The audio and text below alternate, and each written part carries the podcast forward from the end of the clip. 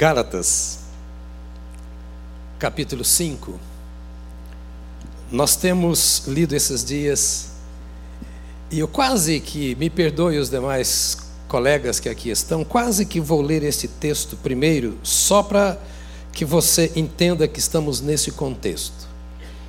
Eu queria terminar de falar nesta manhã sobre o fruto do Espírito, que eu comecei alguns dias e parei, mas eu vou fazer uma outra abordagem hoje aqui, porque eu entendo que é o que Deus tem para nós. O texto diz assim: Mas o fruto do Espírito é amor, alegria, paz, longanimidade, benignidade, bondade, fidelidade, mansidão, domínio próprio. Contra estas coisas não há lei.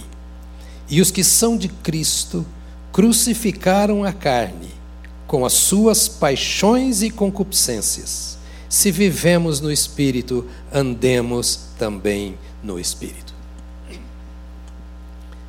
Parece-me que a grande questão e a grande preocupação de Paulo agora não diz respeito tanto ao fruto do Espírito, mas diz respeito sim ao ser de Cristo.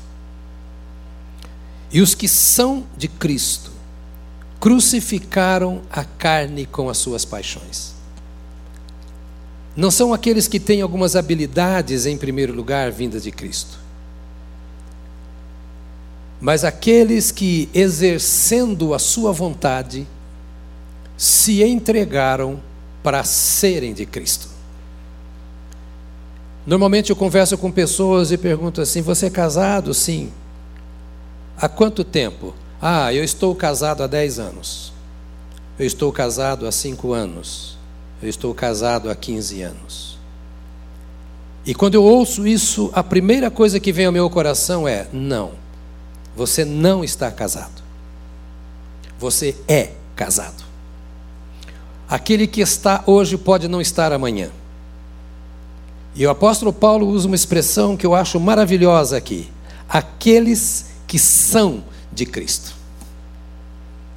Quem sabe hoje você pode colocar a mão no seu peito comigo e dizer: Eu sou de Cristo.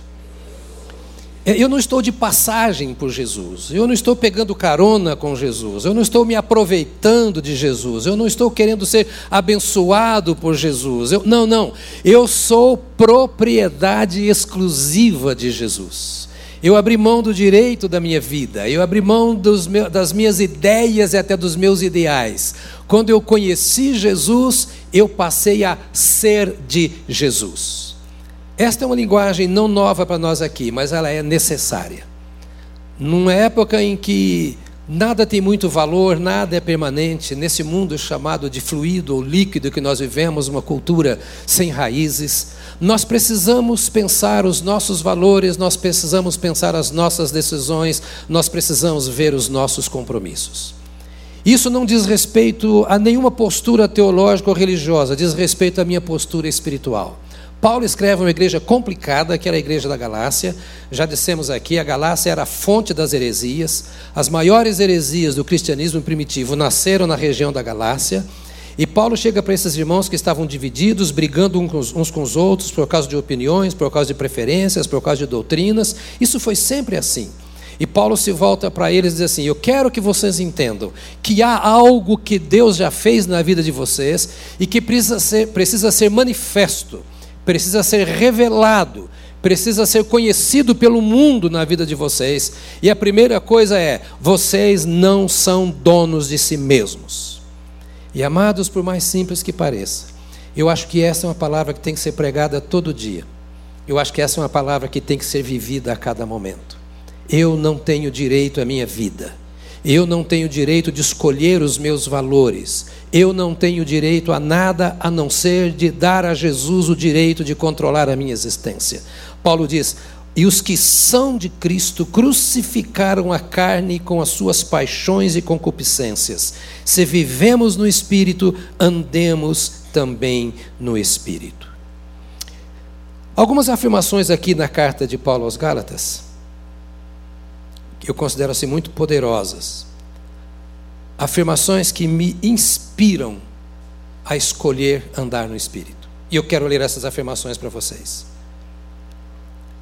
Simples. Mas preste atenção. Afirmações que nos inspiram a escolher. Escolher.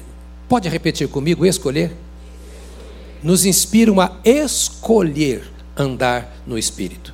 É um convite, o que Paulo vai dizer aqui. Por exemplo, capítulo 1, aí você pode abrir sua Bíblia. Capítulo 1 de Gálatas, verso 4 diz assim: O qual se entregou a si mesmo pelos nossos pecados. Eu, eu admiro essa expressão de Paulo, porque parece que nós muitas vezes queremos ter uma postura de não pecadores. Essa era a postura da igreja da Galácia. Cada um se considerava mais santo, mais íntegro, mais puro, mais correto do que os demais. Esta era uma das razões da confusão. Por ser uma igreja legalista, e o legalismo faz com que eu olhe para o outro com acusações, com cobranças.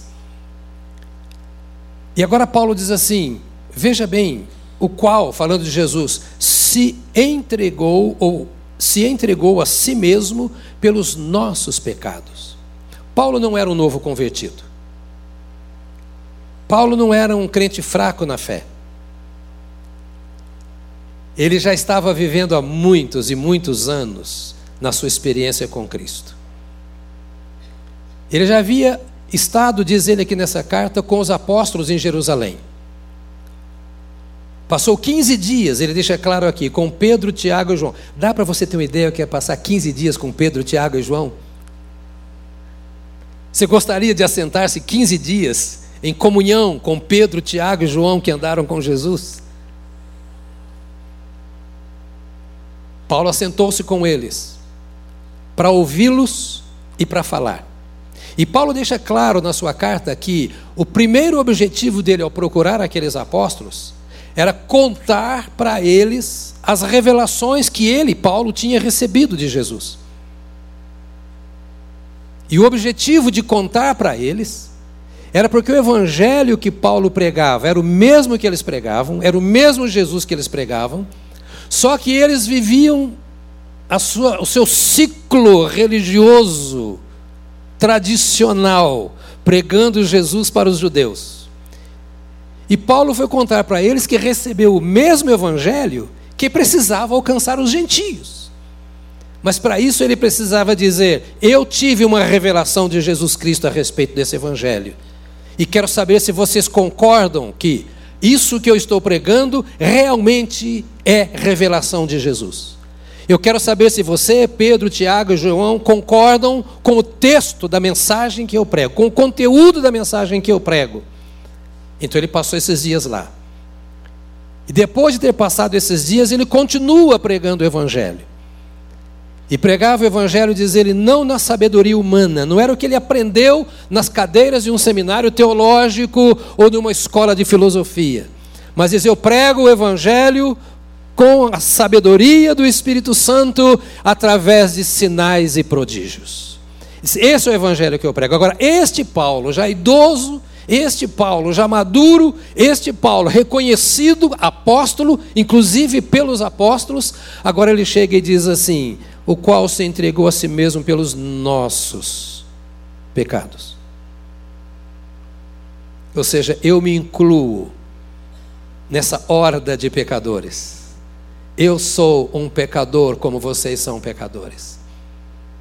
Não importa a minha idade, as experiências que eu tive, eu também luto contra o pecado. De outra feita, ele diz assim: há um espinho, mensageiro de Satanás, colocado na minha carne e eu não consigo vencer esse espinho, e já clamei a Deus por três vezes para Ele me tirar esse espinho, e o Senhor me disse: A minha graça te basta. Você não está entendendo nada do que eu estou falando, porque esse glória está muito fraco para quem entendeu. a, a, a minha admiração a esse texto é o fato de sermos todos incluídos na mesma obra, porque o Senhor vê a todos nós do mesmo jeito. O Senhor não vê você como mais nem como menos pecador do que o outro. Assim o Senhor também não trata a você de melhor ou pior maneira do que trata o outro. Ele resumiu, juntou todos nós na mesma condição, na mesma situação. Paulo diz: o qual entregou-se a si mesmo pelos nossos pecados. E continua: para nos desarraigar deste mundo perverso, segundo a vontade de Deus, nosso Pai. Irmão, o Evangelho é muito simples. Parece que ele não tem muito a ver com tanta coisa que é anunciada por aí. O Evangelho revela quem de fato é filho de Deus e vive na família de Deus, na comunhão de Deus, por ter sido alcançado por Deus. Paulo diz aqui: olha, a vontade de Deus, é o que diz o verso, a vontade de Deus foi cortar as nossas raízes do pecado. Não foi apenas perdoar o nosso pecado eu tenho certeza absoluta que os nossos pecados já foram perdoados. Você concorda comigo? A Bíblia diz que Cristo fez isso no Calvário e na sua ressurreição por nós. Por isso a Bíblia diz assim: Vós sois de Cristo. Outra vez, sois. Vós sois de Cristo e o maligno não vos toca. Tenho certeza absoluta que o Espírito Santo habita em nosso coração. O que a Bíblia diz aqui é consequência do que eu acabo de dizer. O fato de Jesus ter se entregue como moeda de pagamento pelo alto custo que o nosso pecado cobra e nós não podíamos pagar. Não temos fundos, não temos capital, não temos recursos para pagar pelos nossos pecados de antes da conversão e nem para os pecados de depois da conversão. E Deus sabe, como sempre soube de todas as coisas, dessa nossa impossibilidade. Outra vez é simples. Mas você precisa entender essa simplicidade para que os ataques do diabo não te vençam. E foi a vontade de Deus, na sua, se me permite uma expressão bem humana, conversa na Trindade, dizer: Eu não quero o homem nessa situação. E a única maneira que eu tenho é que um de nós vá pagar esse preço. E parece que eu ouço Jesus, bem antes, ouvir aquilo que mais tarde Isaías teria dito, ou disse: Eis-me aqui, envia-me a mim. Eu me entrego como moeda de pagamento pelo pecado dos homens. E ele se entregou, é o texto que estamos dizendo aqui, mas não apenas para nos salvar, Olha a expressão bíblica: para nos desarraigar deste mundo perverso. Está isso na sua Bíblia? Está isso na sua Bíblia? Está aí? Para nos desarraigar deste mundo perverso. É para cortar, é para arrancar as raízes que nós tínhamos no mundo de pecado. É para nos desvincular da fonte de pecado não é apenas perdoar os nossos pecados para que vivamos como perdoados, mas é para perdoar os nossos pecados para que vivamos como quem não tem nada mais a ver com o seu passado. Nada mais a ver com o seu passado. As raízes do pecado não transmitem mais a vida do pecado para você. Elas foram cortadas. Diz a Bíblia: o pecado não terá domínio sobre vós. Raízes cortadas significam vocês não se alimentam mais do pecado.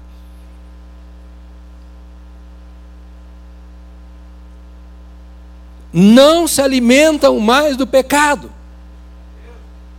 Vou repetir, é o que está dizendo. Vocês não se alimentam mais do pecado.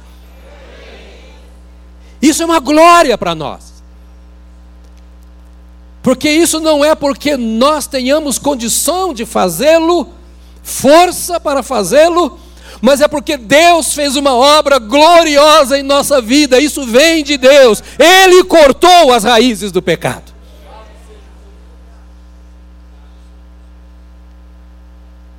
E é por isso que o pecado não domina, porque ele não nos alimenta. E essa expressão que nós lemos no início, os que são de Cristo Jesus crucificaram a carne com as suas paixões e concupiscências. Significa exatamente isso que Paulo acaba de dizer. Deus quis nos arrancar do pecado. Nossas raízes estão plantadas em outro solo.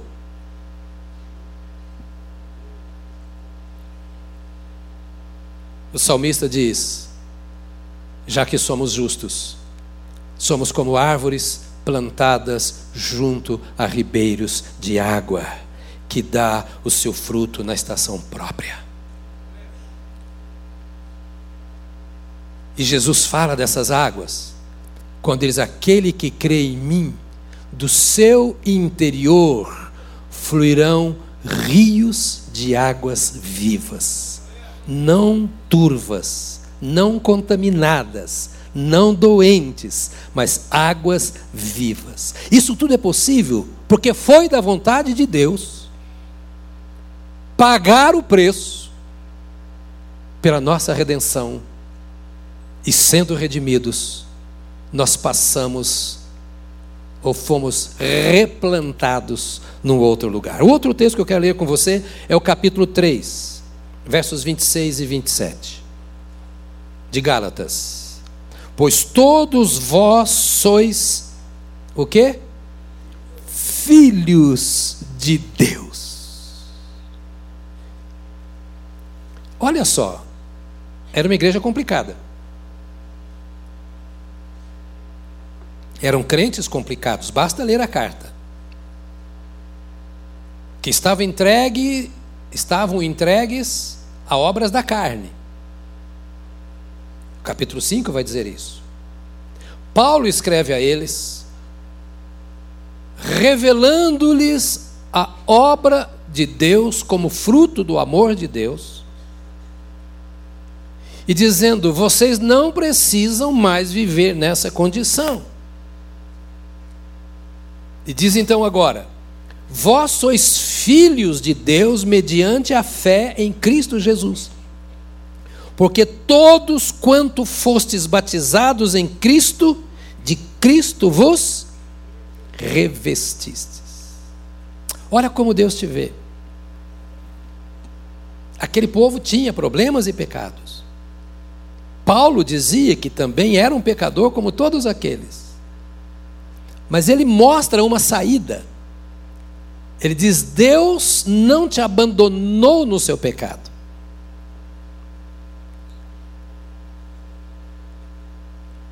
Deus não entregou você à força, ao domínio do pecado. Você não é obrigado a pecar. Se tivesse crente pentecostal aqui, tinha dado um ô oh, glória. Tem um. Olha bem, porque muitas vezes o crente vive como se ele fosse obrigado a pecar. É a pressão do mundo, pastor. É a tentação da carne, pastor. É o ataque do diabo, pastor.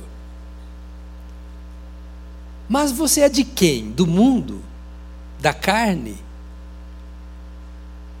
Antes ele diz assim: olha, as raízes foram cortadas do pecado. Você pode crucificar a sua carne, é o que ele está dizendo ali. Os que estão em Cristo, Jesus, crucificaram a carne com as suas paixões e concupiscências. Ou seja, você pode escolher se você quer viver sob o domínio do pecado ou sob o domínio da graça salvadora e santificadora de Cristo. É escolha. É escolha, é escolha. Deus fez o que tinha que fazer para você escolher o que você quer viver. Então não depende de mais ninguém, é só do seu relacionamento com Deus. Todos vós, olha essa expressão. No mesmo momento, na mesma carta, em que ele se identifica com os irmãos no pecado, ou seja, eu sou um pecador e por, isso eu preciso depender de Deus. Agora no capítulo 3, ele diz assim: todos vós sois filhos de Deus mediante a fé em Cristo Jesus. Isto quer dizer, se você crê em Cristo Jesus, você é filho de Deus.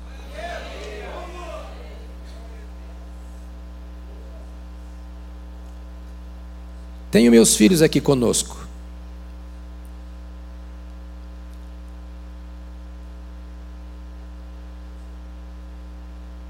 Meus conhecimentos, minhas habilidades, minha força, meus recursos são muito limitados.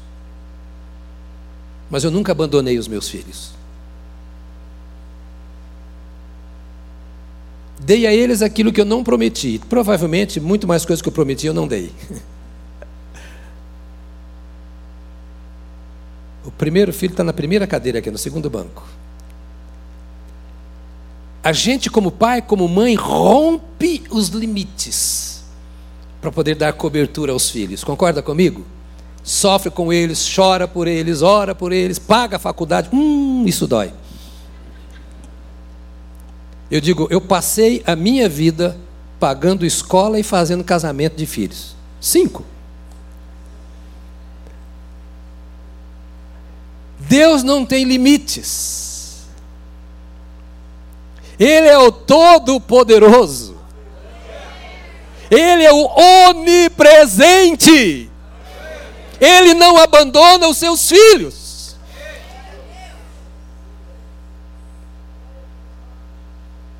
E ele diz aqui: sois filhos de Deus mediante a fé em Cristo Jesus.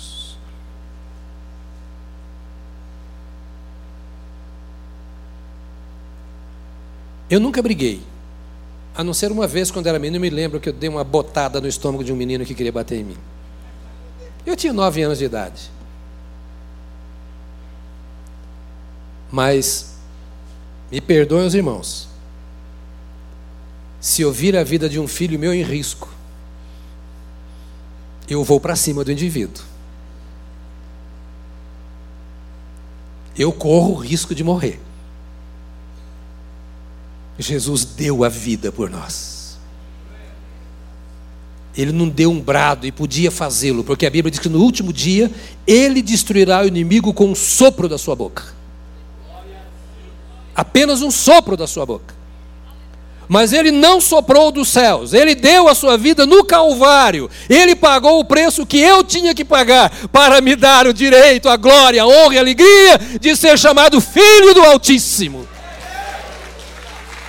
Louvado seja o nome do Senhor Jesus.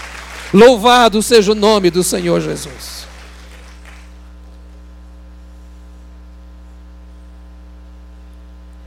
Por isso diz assim: aquele que crê,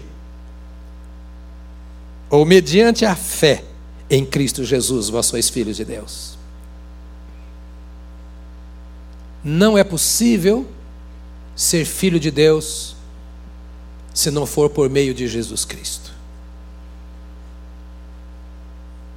Ouça, existe um evangelho paralelo.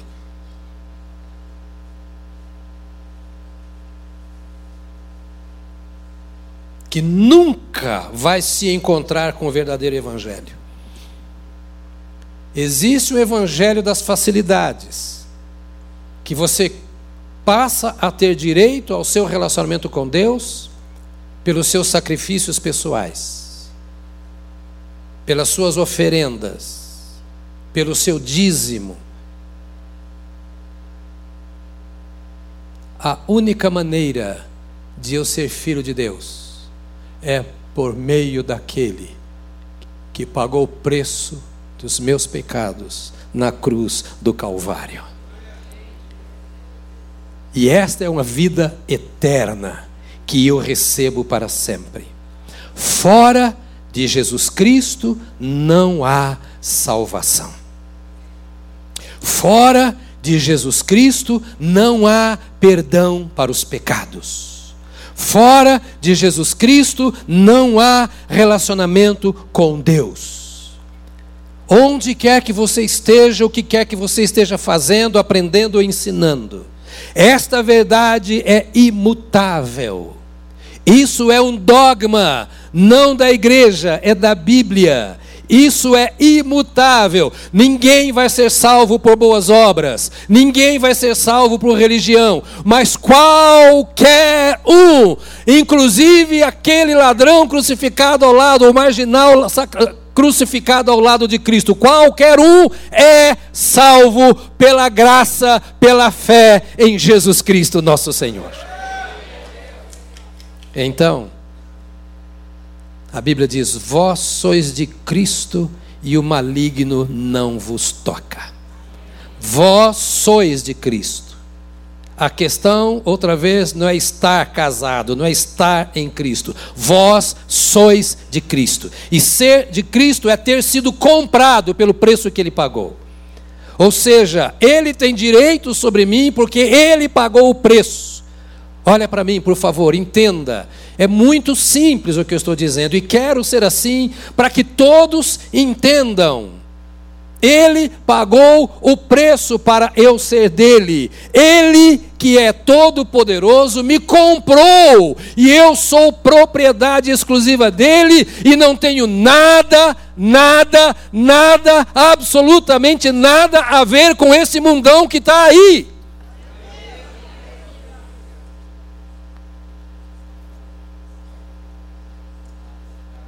É só para você pensar. Todos vós sois filhos de Deus mediante a fé em Cristo Jesus. Porque todos quantos fostes batizados em Cristo, de Cristo vos revestistes. Ora, pastor, então sou eu, porque eu fui batizado aqui no batistério. Não, não é esse batismo. Se você foi batizado quando criancinha, não é aquele batismo. Ser batizado em Cristo é ser mergulhado em Cristo. Outra vez, não olhe isso como uma lei, como uma obrigação, mas como um privilégio. O santo, santo, santo, santo Senhor Jesus Cristo permite que eu seja imerso nele. Por isso a Bíblia diz: Vós estáis escondidos com Cristo em Deus. Aleluia. Eu não sei se você entende isso. Vós estáis escondidos com Cristo em Deus, vós não tendes o que temer, não vos assusteis, não temais, o inimigo não pode contra vós, porque todos devem vê-los como pessoas escondidas, sepultadas em Deus por meio de Jesus Cristo, nosso Senhor. Eu olhava para aquele povo da Galácia e dizia: Como é que vocês podem se sentir tão atraídos pelo pecado? Como é que vocês podem se permitir se apaixonar pelo pecado? Como é que vocês podem se permitir valorizar o pecado se vocês estão escondidos com Cristo em Deus? Que escolha louca é essa que vocês estão fazendo?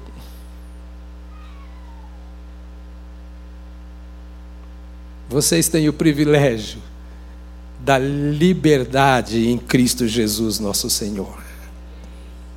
Vós sois filhos de Deus. Capítulo 4, versos 6 e 7. E porque vós sois filhos, enviou Deus ao nosso coração o espírito de seu filho. Olha que texto, querido, precioso. Bem, um parênteses. Estou dizendo isso porque eu creio que a Bíblia é a palavra de Deus. E como palavra de Deus, ora ela vem como conselho, como orientação, como esclarecimento, ora ela vem com autoridade, com cobrança. Mas olha o que o Senhor esclarece para mim e para você, para que eu não tenha medo da minha carne para que eu não tenha medo do diabo, para que eu não me sinta só nas minhas lutas, para que eu não viva sob a pressão do presente século.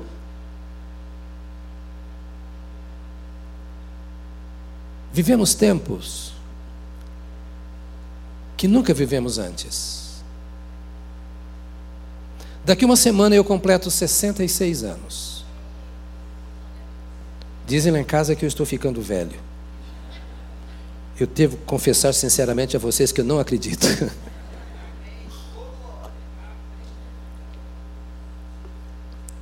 Eu rodo muito o mundo.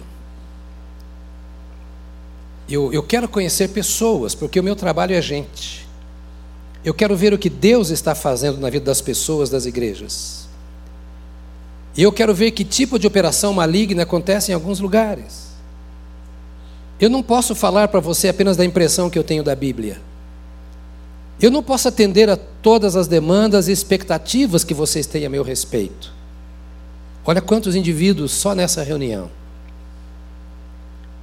Mas eu posso ver o que está acontecendo e dizer: eu preciso prevenir o meu povo. Em todo o mundo, com esses bilhões de habitantes, a minha única responsabilidade é sobre a minha família e sobre você. Deus me levantou para isso. Não para te julgar, não para te empurrar, para te condenar, mas para servir, talvez, como nesta hora, de um profeta.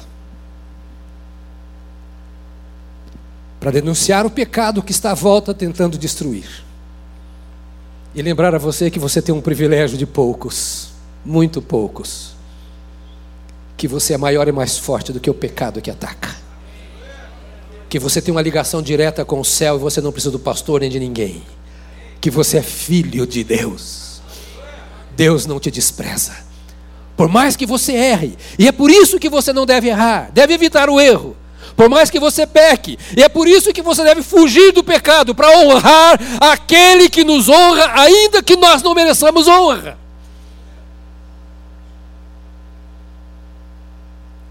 Eu vou usar uma expressão esquisita aqui, não fica bravo comigo, não. Porque você já falou isso com seu filho. Cria vergonha na cara. Não falou? Tenha vergonha. E é isso que está escrito aqui. Vós sois filhos, e é porque vós sois filhos, enviou Deus ao nosso coração o espírito do seu filho que clama: Abba, Pai. De sorte que já não és escravo, porém filho e sendo filho também herdeiro por Deus. Eu queria que você saísse daqui dessa reunião hoje um gigante.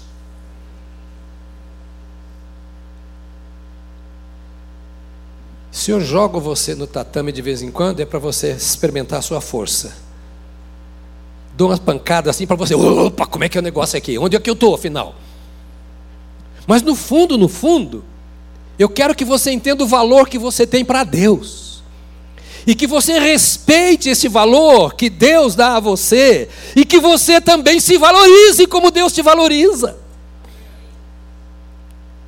O inimigo fica lançando pecado, lançando fraqueza, e você fica, meu Deus, perdendo o sono. E enquanto você foca essas coisas ruins das trevas, você está mais próximo delas. Olha para cima, de onde nos veio a redenção. Olha o que diz o texto: vós sois filhos, e porque você é filho, Deus enviou ao seu coração o Espírito de seu filho, o Espírito Santo. Estou terminando já, mas preste atenção. O mesmo Espírito que pairava sobre as águas, de Gênesis capítulo 1, é o Espírito que habita no seu coração. Dá para ter uma ideia? Dá para respeitar isso? Será que a gente pode parar um pouquinho e cada um se perguntar se dá para dar desculpas a Deus? Ele transformar essa caixa contaminada pela carne em um templo do seu espírito. O mesmo espírito que levantou os profetas e que usou o mesmo Espírito que levantou juízes em Israel para as grandes batalhas e trouxe vitória. O mesmo Espírito que cantou através de Davi, o salmista. O mesmo Espírito que gerou Jesus Cristo no ventre de Maria. O mesmo Espírito que ungiu a Jesus Cristo para pregar o Evangelho, libertar cativos, ressuscitar mortos e salvar a minha vida. O mesmo Espírito do dia de Pentecostes que caiu sobre a sua igreja. O mesmo Espírito que vivificará os nossos corpos mortais em Cristo Jesus no dia da ressurreição. Esse Espírito é o Espírito que habita em você. Deus não te deu o Espírito do mundo. Deus não te deu o espírito de covardia, Deus te deu o Espírito Santo.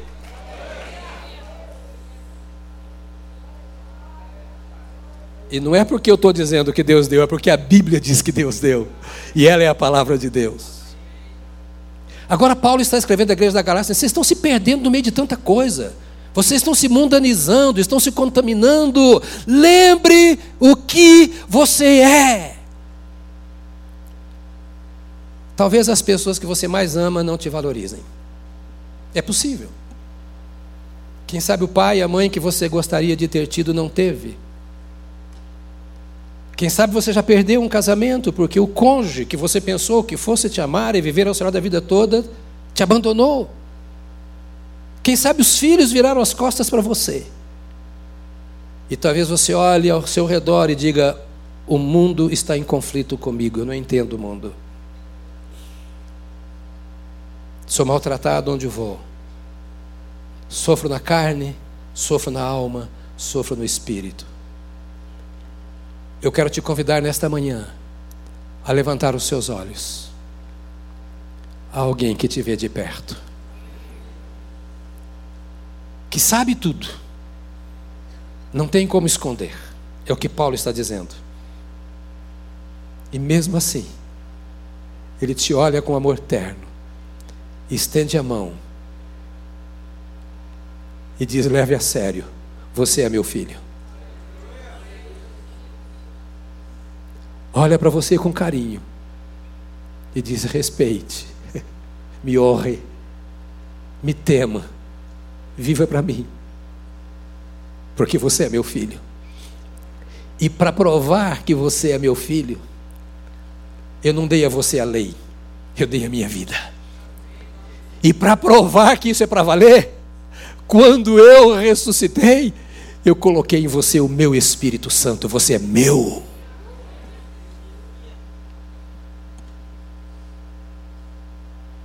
Então a gente não deixa de pecar para não ir para o inferno. A gente escolhe não pecar para honrar aquele que nos honra, mesmo que não mereçamos a honra. A gente não deixa de pecar por ter medo de Deus.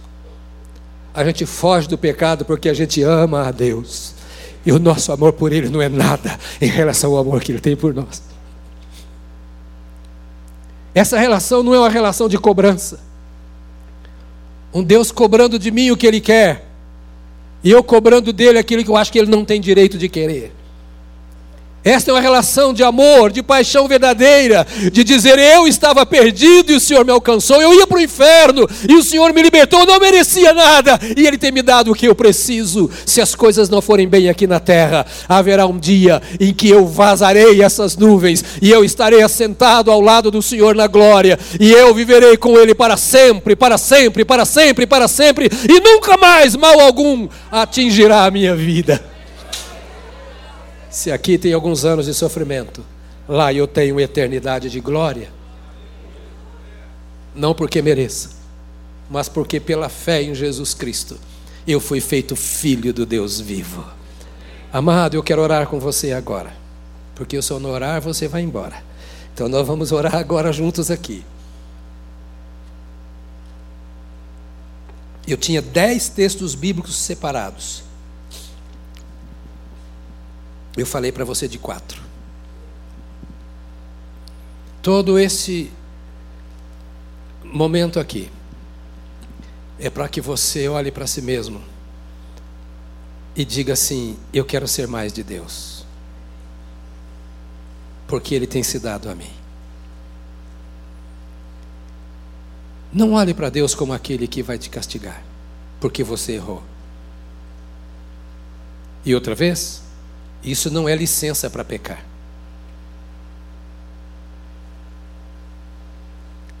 Corresponda ao amor de Deus por você. É você e Deus. Diga sim para Deus. Naquele momento da luta da carne contra o espírito, você já sabe o que é carne. Você já sabe o que é do espírito. Naquele momento você sabe. Então olhe para Deus e pergunte assim: Tu mereces o que eu vou fazer agora? Outra vez, ninguém aqui é juiz da sua consciência. É o que Paulo estava dizendo aos Gálatas. Mais tarde, não deu tempo de ler o texto, outro texto ele vai dizer assim: Você está servindo a Cristo, você está seguindo a Cristo. Não se importe com o que falam a seu respeito.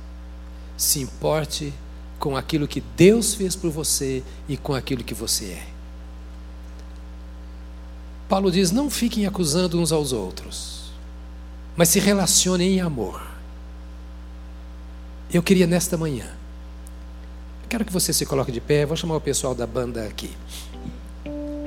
Eu queria nesta manhã que você entendesse, e oro a Deus para que Ele te faça entender, quão precioso você é para o Senhor.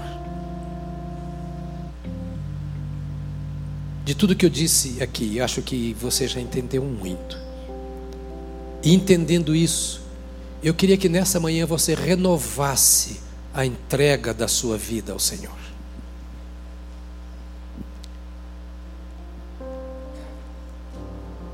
que você respondesse à altura o amor que Deus tem por você. E que o seu relacionamento com Deus seja um relacionamento de amor. O texto que lemos, ele usa a expressão: vocês não são mais escravos, vocês são filhos, e como filhos, vocês são herdeiros. Você, ouça bem, tem o direito à vida abundante em Cristo Jesus. Você é herdeiro dessa vida. Não por mérito, mas porque Jesus a fez para você. Você tem o direito de ser feliz no seu interior, de viver em paz.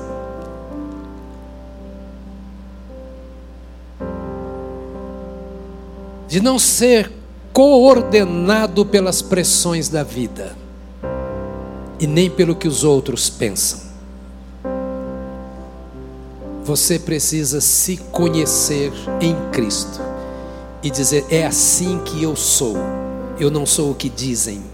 É assim que eu sou em Cristo, filho do Deus vivo, herdeiro de todas as bênçãos. E termino, porque é tanta coisa linda na Bíblia.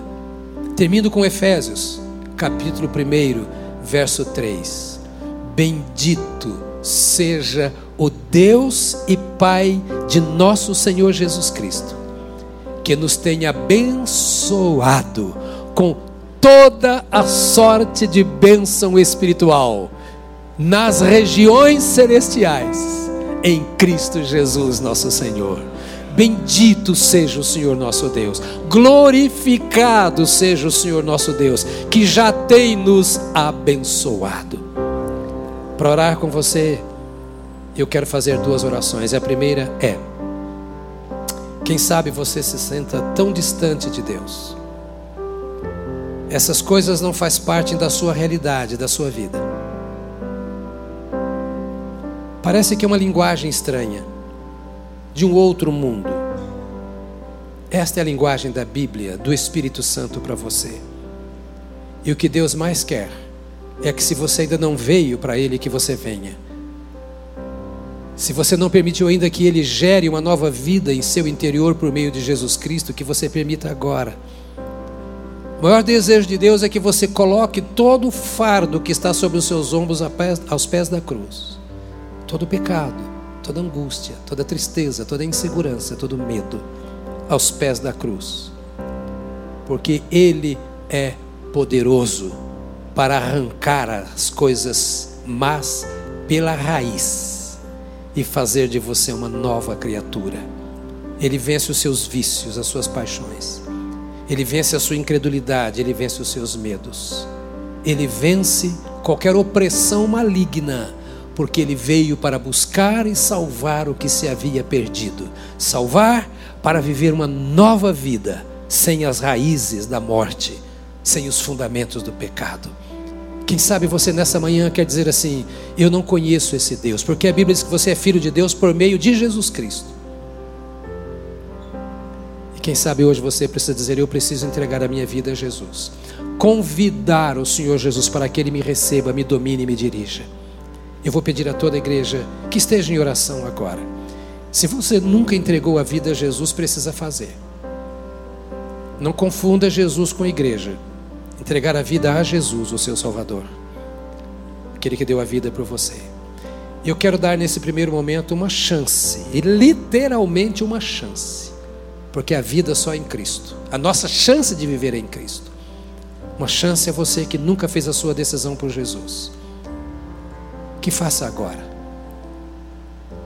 Uma aliança com Ele, um pacto com Ele. Senhor, eu entrego a minha vida ao Senhor eu quero receber a tua vida em meu interior. Há pessoas aqui nesta manhã que querem que oremos juntos, eu e a igreja, que oremos com você, dizendo: Eu quero esta bênção, esta vida de Jesus em minha vida. Eu quero me entregar a Jesus como meu Salvador. Se há onde você está, eu vou pedir a você para levantar a sua mão, porque eu vou identificar você, a igreja e eu vamos orar em seu favor. Há pessoas nessa manhã que estão dizendo: Eu preciso desse Jesus. Deus abençoe, querida, lá na galeria. Pode abaixar sua mão. Já vamos orar por você. Pode abaixar a mão. Há mais pessoas que estão fazendo essa decisão. Há pessoas bem alto assim para que eu veja.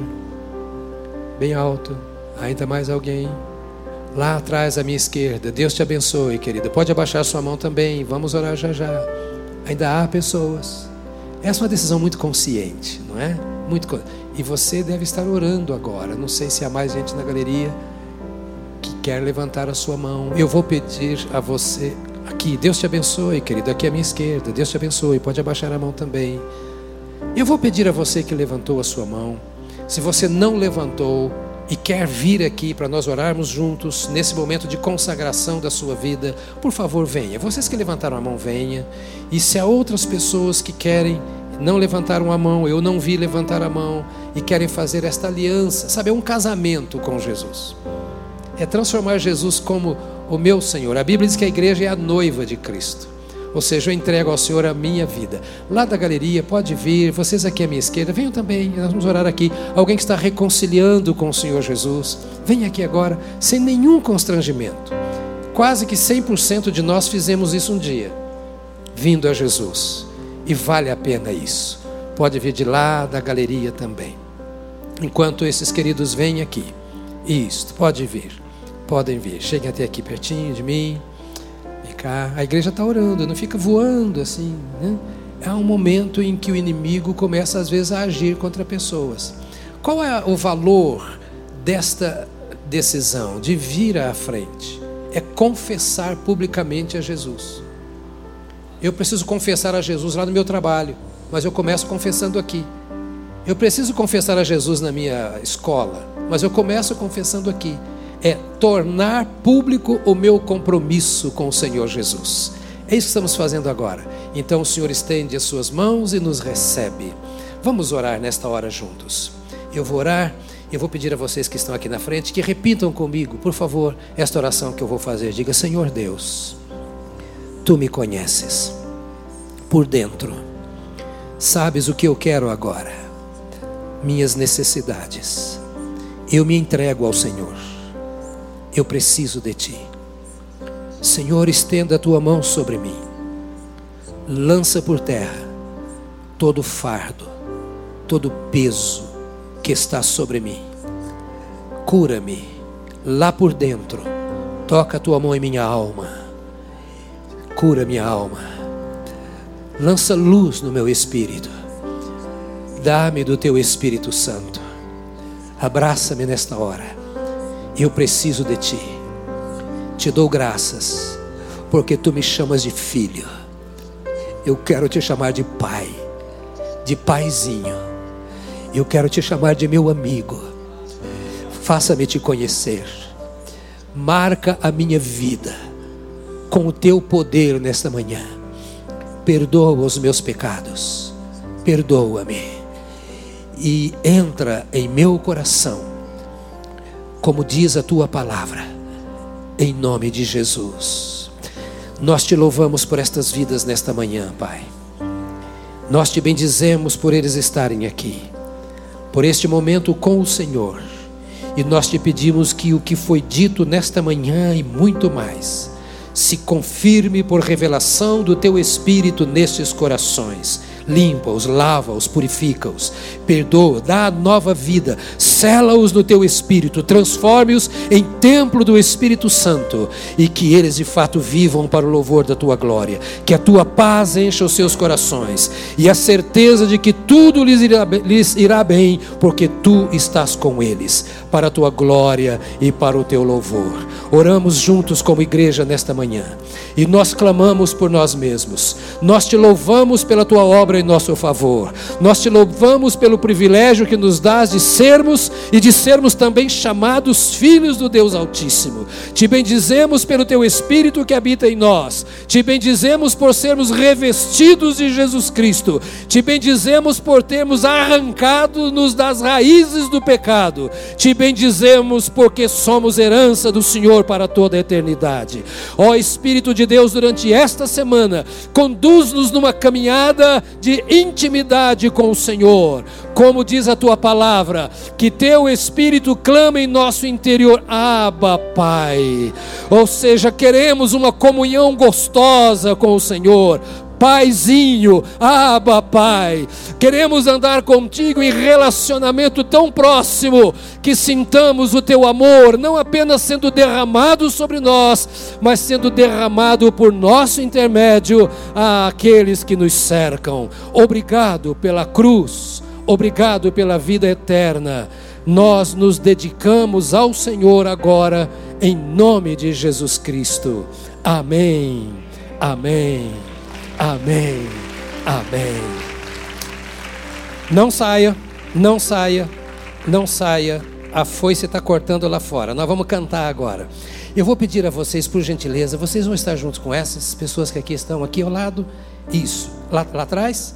Ok, queremos dar uma Bíblia para vocês, tá? Para vocês estudarem a palavra de Deus. Vamos cantar encerrando? Que tal? Tá com muita fome? Eu sempre entro nesse culto sem dó porque eu cheguei mais cedo, eu estou mais, com mais fome, mais cansado. Então não estou com nenhuma dó de você. Vamos adorar a Deus e levar esta mensagem cantando.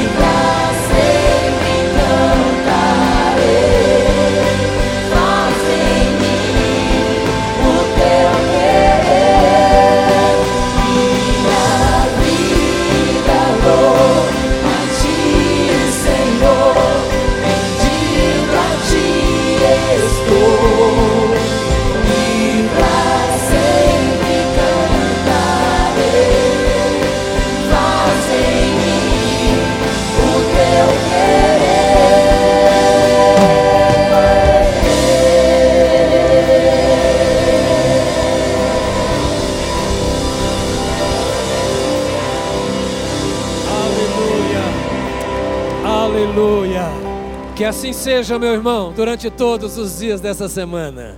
Deus te abençoe, em nome de Jesus.